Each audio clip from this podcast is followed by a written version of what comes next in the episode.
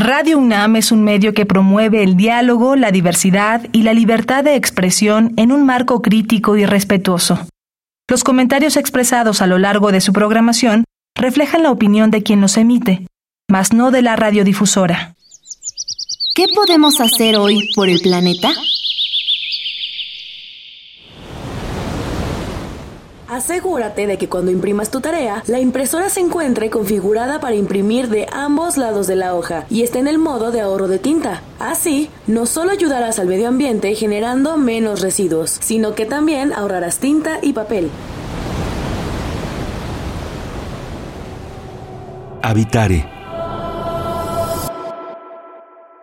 Hola, ¿qué tal? Bienvenidas y bienvenidos a una nueva transmisión de Habitare, Agenda Ambiental Inaplazable. Me da mucho gusto saludarles hoy con un gran tema que de entrada me parece muy atractivo, pero como siempre, Mariana Vega y con el gusto de acompañar a la doctora Clementina Equiwa. Clemen, ¿a ti qué te parece el tema que hablaremos el de hoy? No, bueno, estoy feliz como siempre, Mariana, pero digo, particularmente me entusiasma porque tenemos a Tonant Sintarín, que es eh, una joven investigadora en el Instituto de Ecología. Y bueno, ella es de formación ingeniera ambiental eh, del Tecnológico, Instituto Tecnológico de Sonora y se doctoró en la Universidad Tecnológica de Sydney, en Australia. Y bueno, trae ideas súper interesantes que yo creo que nos deben entusiasmar, porque a veces eh, como Instituto de Ecología estamos pensando eh, a lo mejor en una escala pequeña de conocer a la biodiversidad, pero ella viene con una eh, noción diferente de conocer a los ecosistemas completos, que es algo que no es, eh, eh, pues enchilame una gorda, como se diría, ¿no? Entonces, bueno, Tonantzin, bienvenida y muchísimas gracias por acompañarnos. Hola, ¿qué tal? Mucho gusto y muchas gracias por invitarme. Yo también estoy súper emocionada de poderles compartir un poco de mi recorrido y lo que he aprendido este, haciendo ciencia de los ecosistemas terrestres y pues aquí estaremos compartiéndoles y muchas gracias por la invitación. No, muchísimas gracias por acompañarnos, Don Nancy. Quédense con nosotros porque en este Habitare hablaremos sobre conocer el metabolismo de los ecosistemas. Esto es Habitare, Agenda Ambiental Inaplazable. ¡Empezamos! El Instituto de Ecología de la UNAM y Radio UNAM presentan Toma segundos destruir lo que ha crecido en años. Toma horas devastar lo que se ha formado en siglos. Tomar acciones para rescatar nuestro ambiente solo requiere un cambio de conciencia. Habitare. Agenda ambiental inaplazable. Ciencia, acciones y reacciones para rescatar nuestro planeta. Nuestra, casa. Qué gusto que continúen con nosotras en este Habitare, donde vamos a conocer el metabolismo de los ecosistemas. Y esta palabra, justo metabolismo, la hablábamos un poco antes de iniciar con esta transmisión. Clemen, me recuerda mucho justo al, como decías, el metabolismo, el funcionamiento de nuestro cuerpo. Que tiene muchos procesos que se llevan a cabo, que a veces no los conocemos 100%, pero sabemos que ahí están. Entonces, esto en los ecosistemas, yo creo que obviamente es algo muy, muy grande y muy fascinante. Claro, es una mirada súper ambiciosa, pero eh, dadas las condiciones que está nuestro planeta y las presiones ambientales que este, eh, hay sobre todos los ecosistemas del mundo, pues claro, es, eh, es maravilloso tener a alguien que se lance a hacer este tipo de investigación. Y bueno, que, que quizá sería padre que nos dijeras un poco, eh, Tonantzin, ¿Cómo se ve esto de un metabolismo de, un ecosistema, no? ¿Por qué hacer esa mirada? ¿Qué es, no? Este, bueno, nosotros en, el grupo de trabajo en el que me encuentro con mis colegas y, y lo que he hecho a lo largo de mi carrera es precisamente, como lo decía Mariana, con esas palabras muy sencillas de estudiar procesos que hacen posible que los ecosistemas funcionen. Y esos procesos son muy básicos que nos los han enseñado desde la primaria. Desde que vamos a la, primaria nos hablan de, por ejemplo, la, las plantas, este, ponemos una semillita, reciben luz, entonces empiezan a desencadenar ciertos procesos como la fotosíntesis y, y empieza a ocurrir el intercambio de materia y energía. De los elementos eh, como el carbono, nitrógeno, todos esos elementos que empiezan a intercambiarse en los ecosistemas, a cambiar de fuentes o reservorios, es lo que conocemos como el estudio de los ciclos biogeoquímicos. Eh, particularmente yo me he enfocado mucho en estudiar el ciclo del agua y el carbono en los ecosistemas terrestres. Y si entendemos cómo se va moviendo el agua en los ecosistemas terrestres, pues vamos entendiendo indirecta y directamente otros ciclos biogeoquímicos. Y todo el funcionamiento del ecosistema va a estar relacionado a eso, todo el intercambio de energía, la productividad de los ecosistemas, cuánta madera tenemos, cuántos árboles tenemos, va a estar determinado por ese intercambio de materia y energía. Y lo tenemos que hacer a través de estudiar procesos. Nancy, pensando que el cambio climático altera muchas condiciones a los ambientes y estos ciclos que tú decías ahora que nos enseñan desde la primaria, que todo el mundo yo creo que tenemos grabado hasta con flechas, ¿no? Cómo sube de, de, la montaña a la nube y de la nube se baja de nuevo y demás. Pero no nos hablan de qué ocurre cuando alguno de esos se interrumpe y sobre todo a lo mejor de las consecuencias que esto tiene. Entonces, tú nos puedes hablar acerca del panorama de, de cómo vemos en los ecosistemas estos cambios claro, este, encantada de, profundizar porque precisamente a lo largo de mi carrera me he enfocado en estudiar ecosistemas de zonas áridas y semiáridas. Todos los ecosistemas dependen del agua, pero en especial estos ecosistemas áridos y semiáridos, el recurso más limitante es el agua. Entonces su funcionamiento o ese metabolismo del que podemos hablar de los ecosistemas va a estar en función de la disponibilidad del agua. Con el cambio climático, eh, el los patrones hidroclimáticos o, o, de procesos del, ciclo hidrológico son los que se han visto y se prevén que sigan cambiando en cuanto a magnitud y, e intensidad. Podemos tener eh, lluvias, eventos, eh, fenómenos climatológicos, pero ocurren en diferentes intensidades. Y precisamente a nosotros nos interesa mucho ir conociendo, bueno, ¿qué le pasa a todo un ecosistema. Imagínense eh, si están en sus casas y, los que puedan ahorita ver, no sé, una montaña, eh, si, o, solo imaginarse un valle lleno de arbustos o, de, o una selva. Entonces, no es lo mismo que el ecosistema reciba eh, en un periodo de tiempo cierta cantidad de agua con cierto tamaño de, de las gotas de la lluvia que caigan eh, van a, va a determinar, por ejemplo, qué tanta agua se infiltra, qué tanta agua se puede escurrir, cuánta agua se está interceptando por las hojas de los árboles y qué tanta agua se evapora de regreso a la, de la superficie terrestre hacia la atmósfera. Entonces, la intensidad con la que llueve o la frecuencia con la que llueve, si llovió eh, todo el verano, todos los días, o solo llovió dos veces en el verano y llovió muchísimo, eh, todas esas variables van cambiando cómo van ocurriendo eh, los procesos en el ecosistema. Entonces, algunas plantas, algunas especies van a estar accesando a agua que se encuentra a mayor profundidad del suelo y otras especies van a estar accesando agua que se encuentra en la parte más somera o, o más superficial del suelo. Entonces, cómo es que llueve, cómo es que esos patrones de precipitación o de lluvia están cambiando debido al cambio climático, va a cambiar también la disponibilidad del agua que tienen algunas especies. Y son cosas o son variables ambientales a las que las especies se tienen que ir adaptando. Y entonces nosotros tratamos de investigar en parte para entender el ecosistema, pues de dónde están tomando el agua las plantas. A lo mejor lo que ya preocupa a las personas, como hace unos meses en Monterrey, que, fue muy noticia el tema que estaban sin agua y nos preocupa hasta que es a las personas, pero afectan a todos estos actores de los que nos hablas.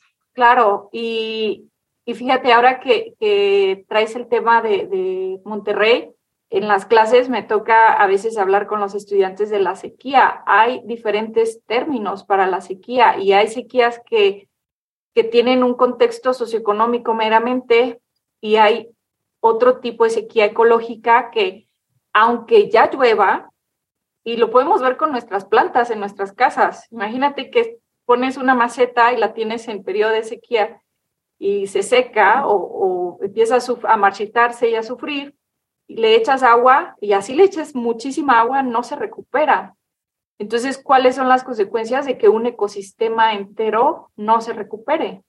Cambia, cambia todo el balance de energía y todo el metabolismo del ecosistema. Claro. Bueno, eh, ayer que estuvimos platicando un ratito, eh, me comentabas que específicamente trabajas con árboles, ¿no? Que yo creo que, digo, muchos eh, siempre estamos pensando, hay que cuidar los árboles, pero ¿por qué esa, esa relevancia en particular de estudiar árboles, ¿no? La fisiología de árboles como un, componente o un, una instantánea, digamos, o una fotografía del ecosistema eh, para, para, poder hacer esa estimación global o ecosistémica. Sí, claro. Este, me he enfocado más en estudiar los árboles porque sí eh, dominan los ecosistemas que me ha tocado estudiar, este, desde selvas bajas, eh, matorrales con árboles grandes, matorrales subtropicales, nos dedicamos a estudiar más los árboles porque en realidad nos dedicamos a estudiar las especies que abundan, que son dominantes. Sí nos ha tocado estudiar este, zacates. A veces metabólicamente hablando en, las especies eh, cambian algunas eh, eh, cuestiones en, en, los zacates, por ejemplo, en los pastos o en las hierbas, o a veces el tipo de metodología que utilizamos no es tan precisa o adecuada para estudiar este, los, pastos o las hierbas. Entonces sí nos enfocamos más en los árboles y porque son dominantes y porque, porque son las especies que dominan. Entonces tratamos de identificar eh, cuáles, hacemos un levantamiento, un inventario de, la vegetación que hay en el ecosistema. Hay técnicas este, ya conocidas para, para saber cuál es la abundancia de las especies, la abundancia relativa. Entonces nos enfocamos en, pues, si pudiéramos estudiáramos todas las especies de un ecosistema, si hay 10 las 10 que hay o si hay 20 las 20, pero en los ecosistemas suele haber, no sé, 5, 6, 7 especies que dominan eh, el ecosistema, entonces ya nos enfocamos nada más en esas especies para tratar de explicar el funcionamiento del ecosistema o el metabolismo del ecosistema. Y es que al final de cuentas es un reto porque ahora que dices, si se enfocan en escoger a lo mejor cinco para... Yo me pongo a pensar y no soy bióloga ni nada, evidentemente, pero en la tarea titánica que representa el encontrar las características y el cómo se relacionan de cada una de estas especies, ¿no? Para ver cuál es el impacto de cada una. Me parece que es algo gigante y, y al final de cuentas, ¿cuál es algún reto que tú nos puedas compartir al que te has enfrentado? Quizá, sobre todo pensando en el paso del tiempo de los últimos años con la pandemia, que muchas cosas cambian. ¿Hubo algún tipo de cambio en los últimos años al momento también de realizar tus investigaciones? Uf, estaba pensando en los retos de, trabajo de campo que creo que muchos investigadores, estudiantes, eh, pues experimentamos, ¿no? El, el, lo que nosotros hacemos es directamente allá afuera en los ecosistemas y los retos, pues, son las condiciones en las que nos encontramos de, de no tener este acceso a, a, a ciertos eh, servicios con facilidad y en realidad, como les comentaba, en el caso particular de los estudios que yo hago, es, son las condiciones extremas de aridez a las que nos exponemos cuando estudiamos este tipo de ecosistemas, sobre todo en Sonora, eh, que es donde yo he estado estudiando eh, desde que estoy en, eh, estaba estudiando en el Instituto Tecnológico de Sonora, pues son condiciones extremas de, mucho calor. Y curiosamente, en la temporada de calor, esto creo que sí es importante hacérselos saber, es cuando los ecosistemas de las regiones semiáridas eh, en Sonora, en, gran parte de Sinaloa o incluso aquí en el Bajío, eh, pues estos ecosistemas dependen de las lluvias del verano y es cuando hace calor, es cuando llega el agua y entonces todo el metabolismo del ecosistema se arranca como, como un carro, como una ruleta. Entonces empiezan a ocurrir muchos procesos en, el suelo, en las plantas, en todo el ecosistema los paisajes se vuelven abruptos, el, cambio que vemos eh, de la época seca, donde los árboles no tienen hojas, eh, de repente en 15 días que ya está, empieza la época de lluvias, en 15 días ya vemos una transformación este, muy importante en los ecosistemas, el verdor eh, que, bueno, ahora me encuentro en la Ciudad de México, pero me ha tocado ver para el lado de Querétaro, o sea, sí reverdece impresionantemente. Entonces, lo que a mí me interesa saber es, es, por ejemplo, si pudiera cuantificar cuánta agua están utilizando, cuántos litros de agua están utilizando esas plantas o cuánto carbono están asimilando a través de la fotosíntesis, cuánta azúcar representa eso. Y después se pueden utilizar tecnologías más complejas para ir viendo, bueno, y, estas especies o, lo hacen madera o se dedican a hacer este, raíces o empiezan a hacer frutos o, qué es lo que, a dónde se va eh, el carbono y el agua que llega a los ecosistemas. Claro, y, es, es, increíble porque como lo describes parece que es prender y apagar un switch, ¿no? Eh, llovió hoy y se prende ese switch y empiezan a echar las hojas las plantas, que no se sabe si están ahí latentes o, qué está sucediendo, ¿no? Cuéntanos un poquito cómo cambiaría en condiciones secas ese, e, ese mismo ecosistema, ¿no? E, en, cuanto al metabolismo. Claro, eh, esa pregunta es súper interesante porque sí, sí, te hace pensar, ¿no? Es como un switch, ya llovió, se, se prende todo, se pone todo verde. Pero hay varias eh, de entrada, o sea, podemos decir, imaginarnos, sí, dependen del agua. Muchos ecosistemas dependen del agua. Pero no solo del agua, puede que llueva y la temperatura no era la adecuada. Entonces las plantas también tienen una dependencia a la temperatura. O a lo mejor el suelo estaba perturbado o no había este, suficiente nutrientes. Entonces, eh, puedes tener un recurso eh, y luego estar limitado de otro. Y eso es por una, por, por, una parte. Pero por otra, podemos pensar qué pasó el año pasado. ¿Fue un año húmedo o fue un año seco? O tenemos dos, los últimos dos o tres años han sido años secos y cómo, eh, cómo es que las plantas pueden guardar ciertas reservas para el siguiente año volver a, rebrotar, o sea, a volver a, echar sus hojitas y, así desencadenar nuevamente eh, todo el metabolismo. Entonces, hay especies que sucumben en, esos, en esa variabilidad climática y volvemos otra vez al cambio climático que nos preguntaba Mariana. Eh, los eventos son más extremos, eh, los eventos climatológicos, incluso las olas de calor, las sequías, los patrones de precipitación, las lluvias están cambiando. Entonces, eh, si empezamos a entender la fisiología de las especies que dominan los ecosistemas, vamos a ir viendo cuáles tienen eh, pues ciertos rasgos que las pueden hacer más competitivas a, soportar ciertos umbrales de hasta, hasta dónde empujamos. Pero eso requiere pues un fin, un sinfín de estudio y, si pueden ir viendo en, en, lo que voy diciendo, las escalas de tiempo eh, van cambiando. O sea, puede ser desde estudiar una escena de lo que pasa en un día, desde que amanece, sale el sol, llovió, a lo mejor no llovió, y en la tarde. Pero ahorita ya hemos hablado de diferencias a nivel estación, eh, estacional, qué pasa con la época de verano y la época seca, y ya estamos hablando también lo que pasa el, con los años anteriores, ¿Qué, pasa si el año anterior fue de, sequía y este ya está lloviendo? Entonces, eh, eso lo, estudiamos como efectos heredados y entonces eh, son muchos procesos que están ocurriendo en escalas que van en diferentes escalas temporales, desde lo que ocurre en un día, en, un, en una estación del año o lo que ocurre intraanualmente.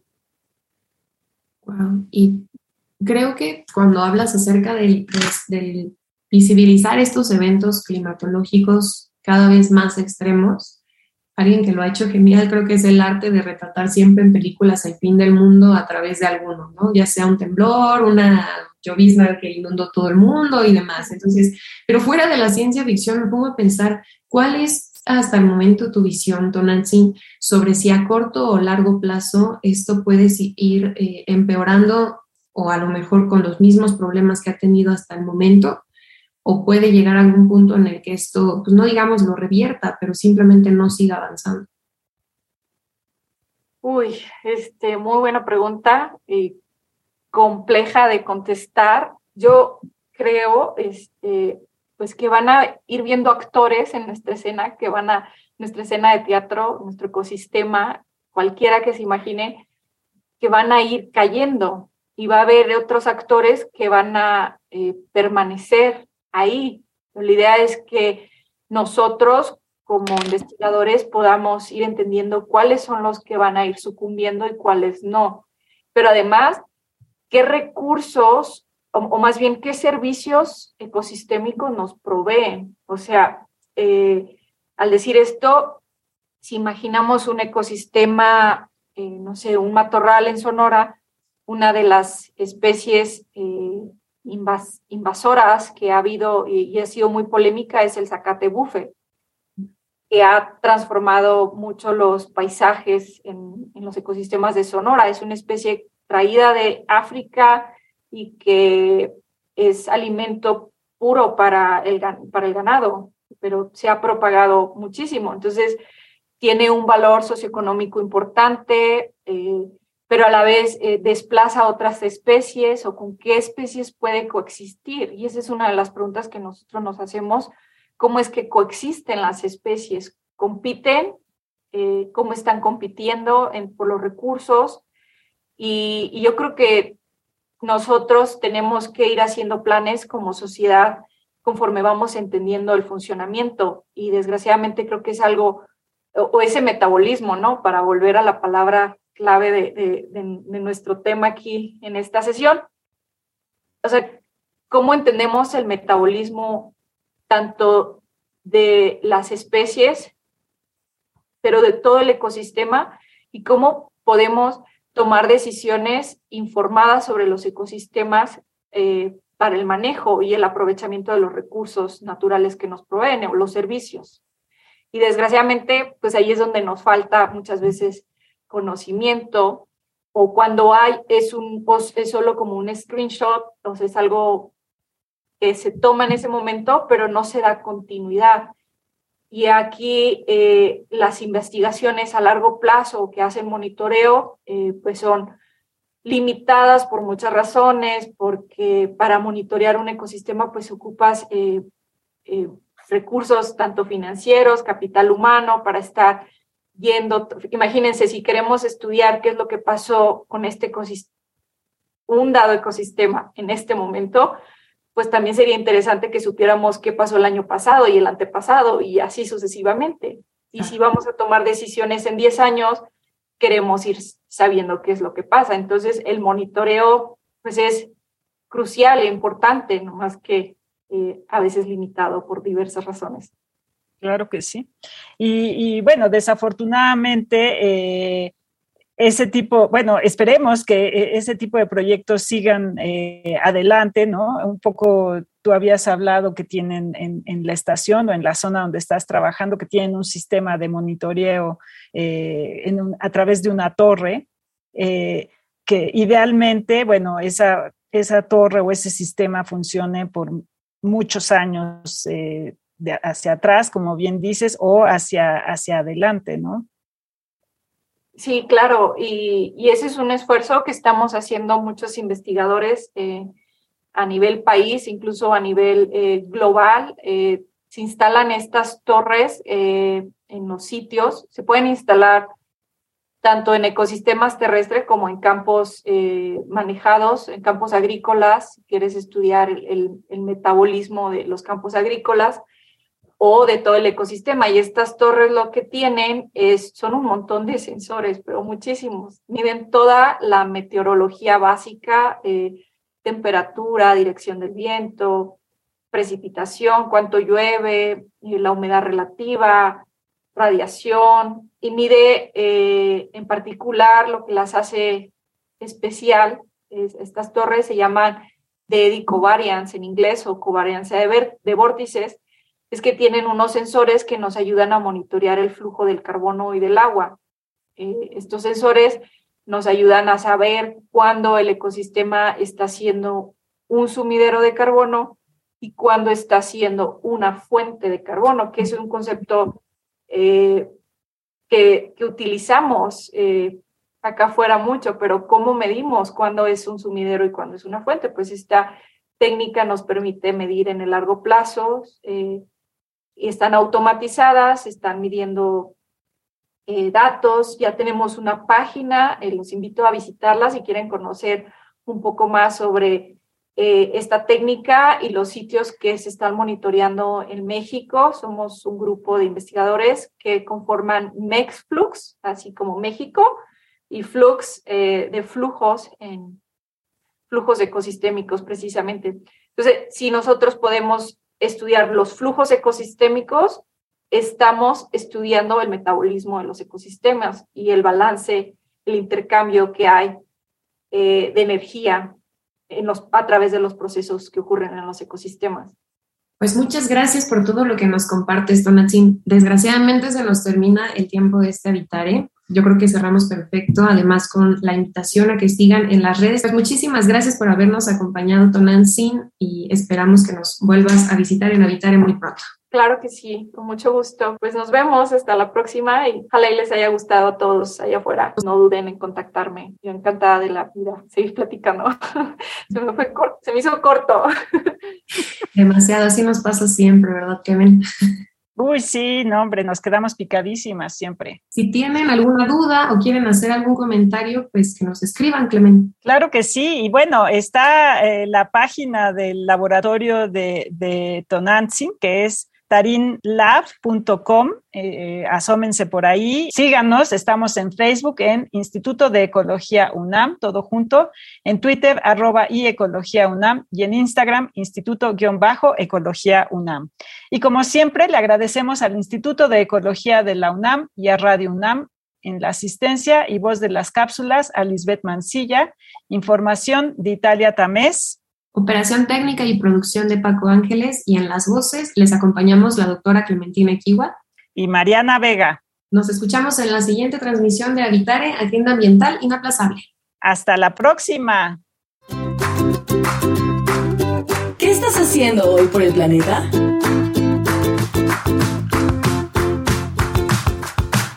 En mi casa se separa la basura, procuro moverme en bicicleta lo más posible y también procuro tener un, en general un consumo responsable. Visita ecología.unam.mx para obtener más información sobre el tema de hoy. Y si quieres escuchar todas nuestras emisiones, entra a radiopodcast.unam.mx. Radio UNAM y el Instituto de Ecología de la UNAM presentaron Habitare, Agenda Ambiental Inaplazable